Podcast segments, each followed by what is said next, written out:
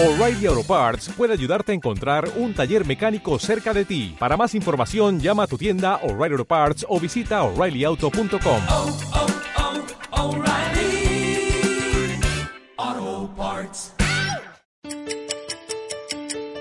¿Por qué los ángeles invierten en startups?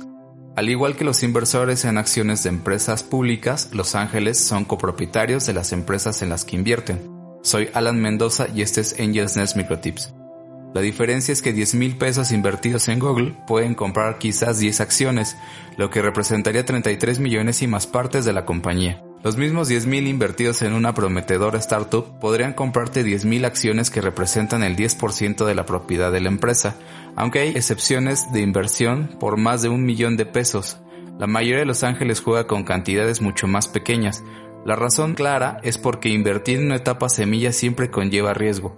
Por lo tanto, los ángeles tratan de invertir durante toda su vida entre 20 a 80 proyectos, limitando así la cantidad que se perderá en cualquiera de ellas.